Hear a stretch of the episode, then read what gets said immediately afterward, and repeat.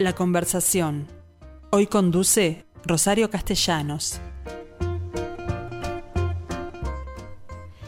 ¿Qué tal gente? Una vez más, siendo martes, estoy con ustedes para entrevistar hoy en esta conversación a una, gestora, eh, administradora, coordinadora, porque ese es el título, del espacio cultural subte de la Intendencia Municipal.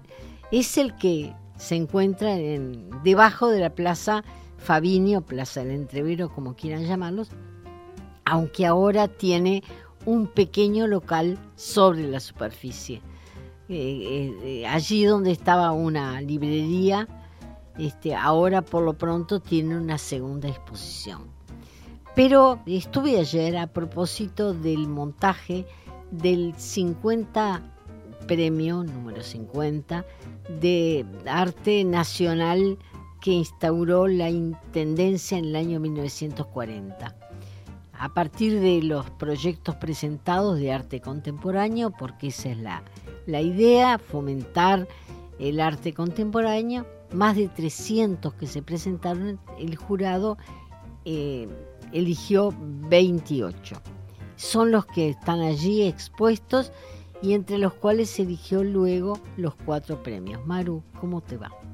Hola, buenas tardes. Gracias Rosario por la invitación. Un placer estar acá conversando con, contigo y con toda la audiencia de la radio.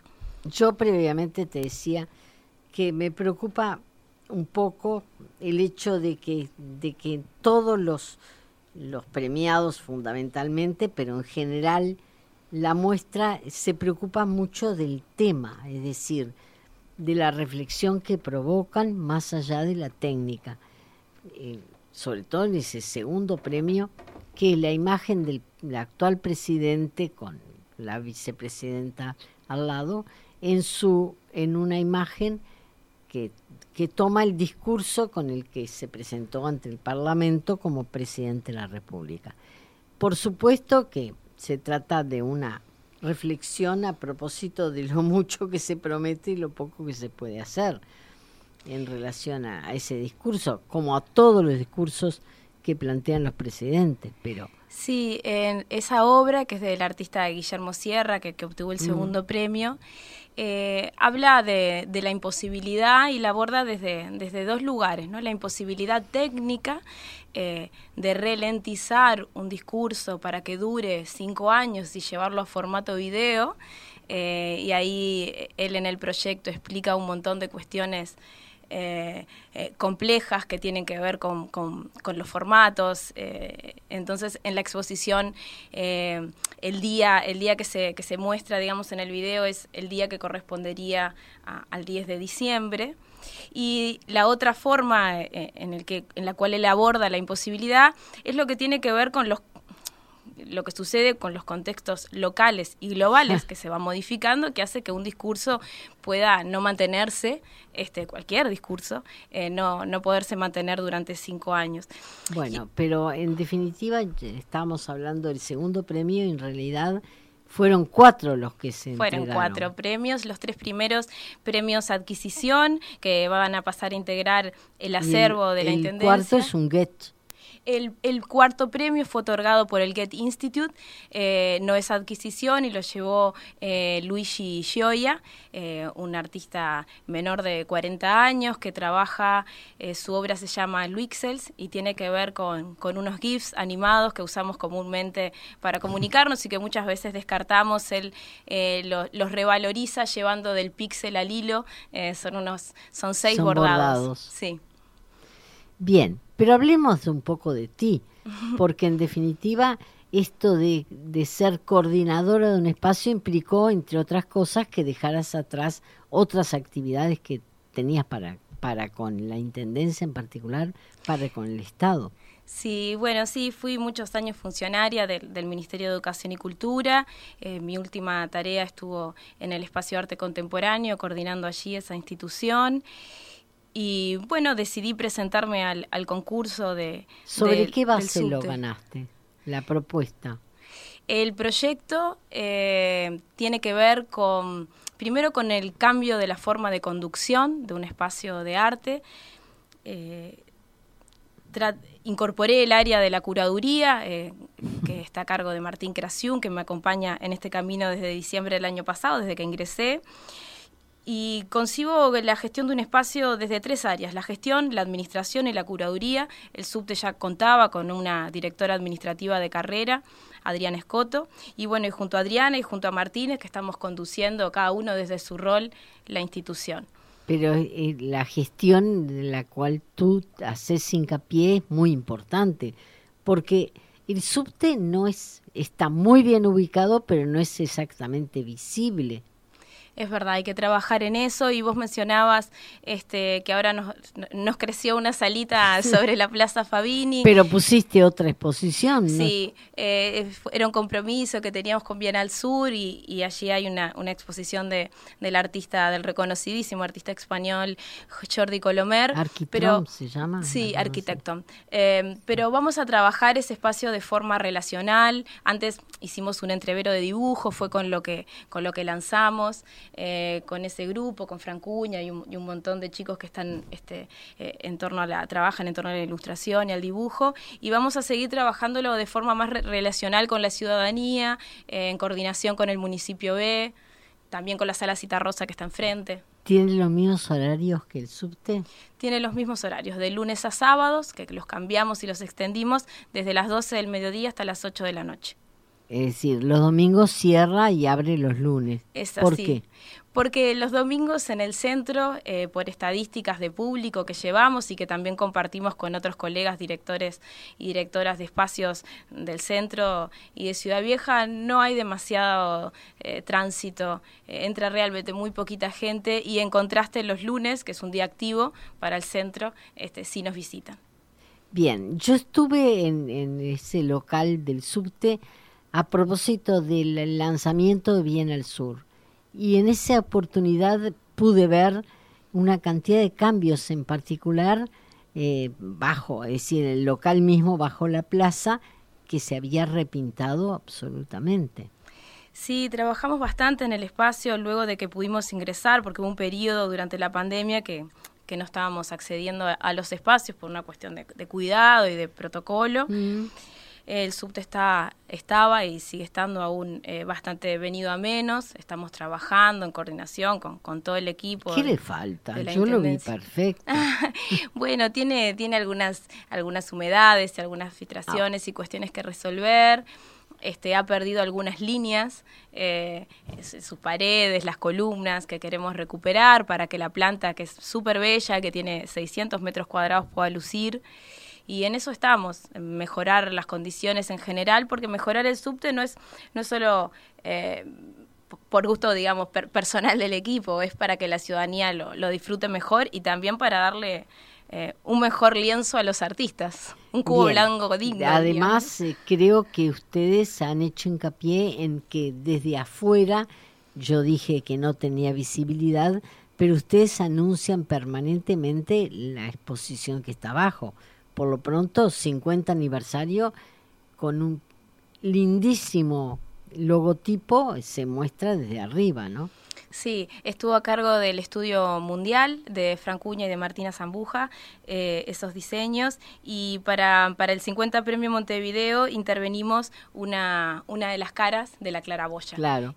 Claraboya además que perdió su toldo sí, perdió varias cosas. El toldo, perdió también unos mástiles que, que lo sostenían. la Plaza Juan Pedro Fabini ha ido, eh, ha ido perdiendo y, de esa manera incorporando como signos eh, eh, de vestigios que pasaron, ¿no? También incluso el acceso del subte, antes allí estaba la librería y quedó como, ese, como esa entrada ahí. Pero todavía la entrada principal es esa escalera bajo la estructura que yo digo, ¿por qué no se le pone unas chapas para que por lo menos puedas bajar sin mojarte en los días de lluvia? Bueno, en eso estamos. Estamos trabajando en mejorar el acceso. También hay un acceso mm, desde Julio Herrera y Oves, que ahí tenemos un ascensor eh, que se hizo hace no tantos años, que, bueno, que ahí no te mojas. Porque además eh, tiene la ventaja de que es para todo público, sin escalera, es un ascensor. Exacto. Bueno, pero ¿cuáles son los proyectos futuros, Maru? Porque esto se termina. Sí, esto se termina el sábado 5 de marzo. Hasta ese día vamos a estar con, con esta 50 edición del Premio Montevideo de Artes Visuales. Eh, y luego, bueno, vamos a estar presentando la, una exposición de un artista montevideano fallecido, Ulises Beiso. Mm. Eh, te estoy dando una, una primicia. Estamos ahí cerrando algunas, algunas cuestiones y eh, Martín Crasiun, el curador, está trabajando muchísimo en ello. Y vamos a estar haciendo una preview de esta, de esta exposición en la feria Este Arte que sucede en el Centro de Convenciones de, de Punta del Este en enero. Bien, ¿y, el, ¿y para el localcito de arriba? Para el localcito de arriba tenemos un proyecto con un colectivo eh, de chicas eh, profesionales del diseño que vamos a anunciar dentro de poco, para febrero, con una especie de residencia, febrero-marzo. Eh, estamos trabajando con colectivos que trabajan, valga la redundancia, en torno a la memoria para el mes de mayo y todavía estamos terminando de conformar la agenda para ese espacio.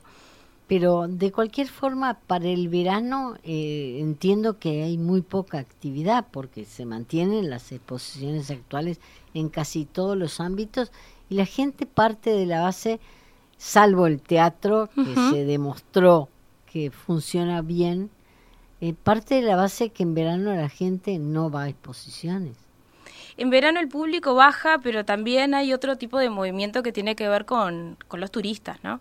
Claro. Eh, suele, suele pasar en general en, los museos y en los centros expositivos que se inauguran exposiciones en diciembre, fue lo que pasó en este diciembre, el premio Figari, el 50 premio Montevideo, Bategasor en el MNAB y el EAC también inauguró temporada.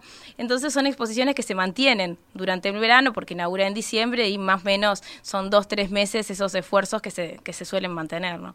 Yo tengo la sensación de que además después de la pandemia y todo lo que significó para el, de nefasto para el sector cultural, han renacido con, con nuevo brío toda la actividad. ¿Tenés la, impresión? Sí, está pasando de todo y, por suerte, porque los artistas y las artistas necesitaban este impulso y se está y se está moviendo muchísimo, tanto desde las artes visuales eh, que han inaugurado, como te comentaba, un montón de espacios. Eh, se viene el festival. Eh, de teatro que, sale desde las diferentes salas de la Intendencia de Montevideo, mm. carnaval, o sea, vamos a ver, a, transitar una efervescencia cultural seguramente de acá a marzo, que ojalá se mantenga, se necesita eh, mantener, ¿no? Claro. Pero yo me pregunto, ¿qué hizo el subte durante la pandemia?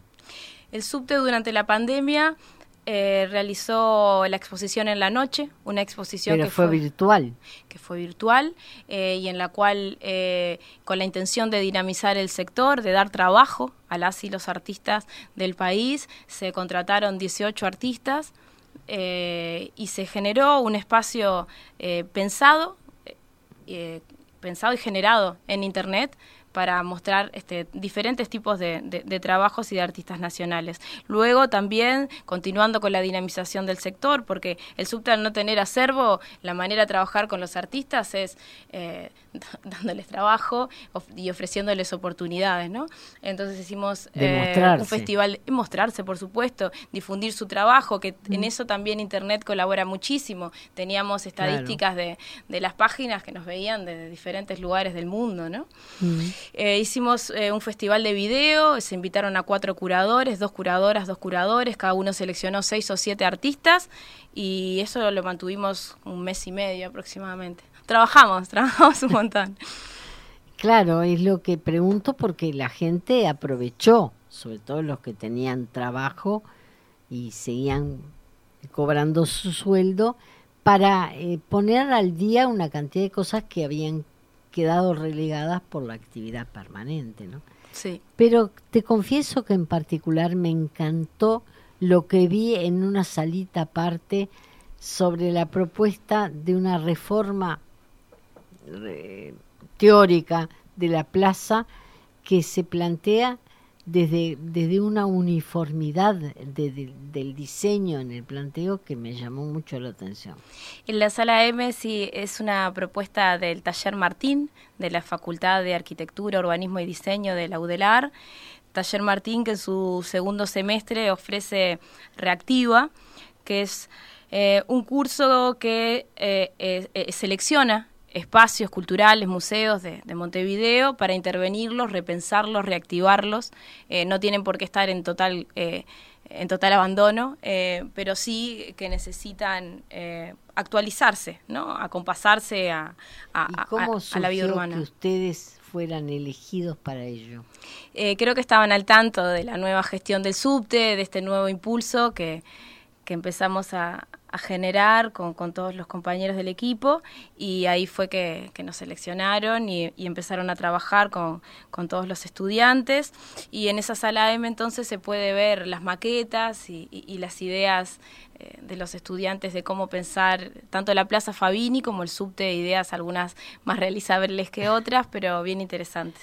Claro, porque supongo que techar toda la plaza es una idea un poco absurda si se tiene en cuenta que es poco realizable, ¿no? Claro, sí, por eso decía, ahí, ahí, eh, está bueno como ejercicio. Claro, es un planteo teórico. Claro.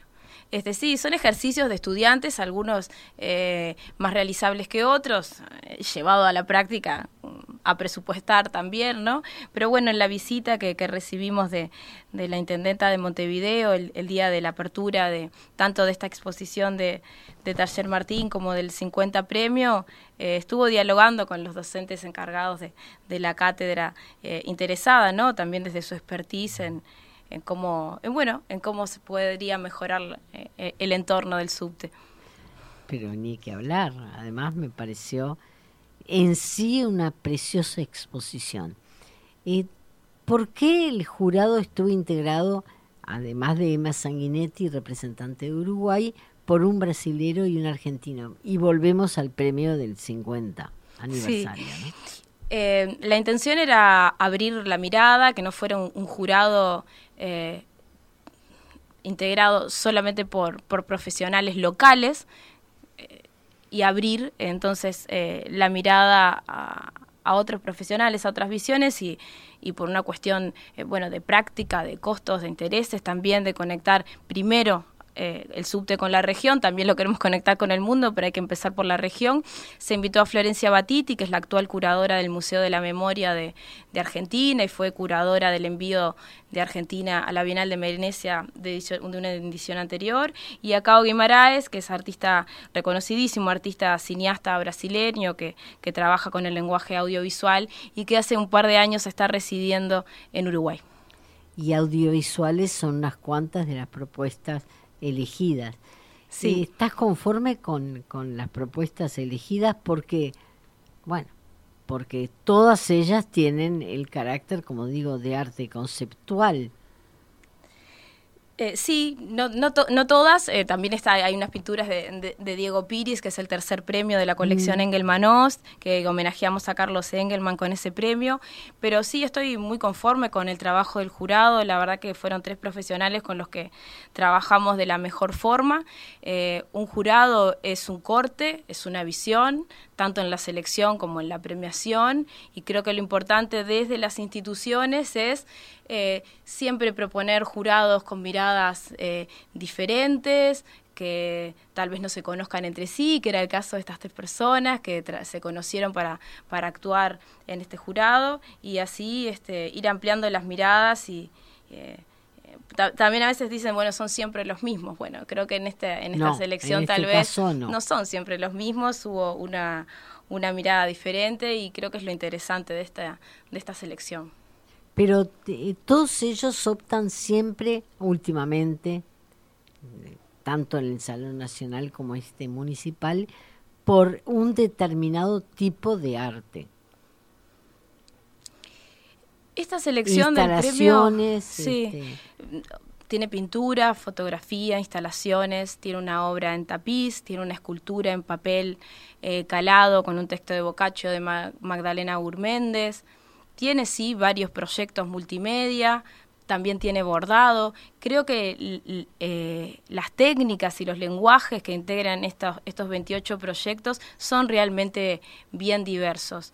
En cuanto a la premiación, sucede que eh, digamos, el, el lo que concreta un proyecto no siempre es un objeto, eh, sino es la práctica, ¿no? Cuando hablamos de arte contemporáneo. Entonces, eh, tal vez eh, sí hubo un interés particular en las prácticas y en los conceptos, y no tanto así en la técnica.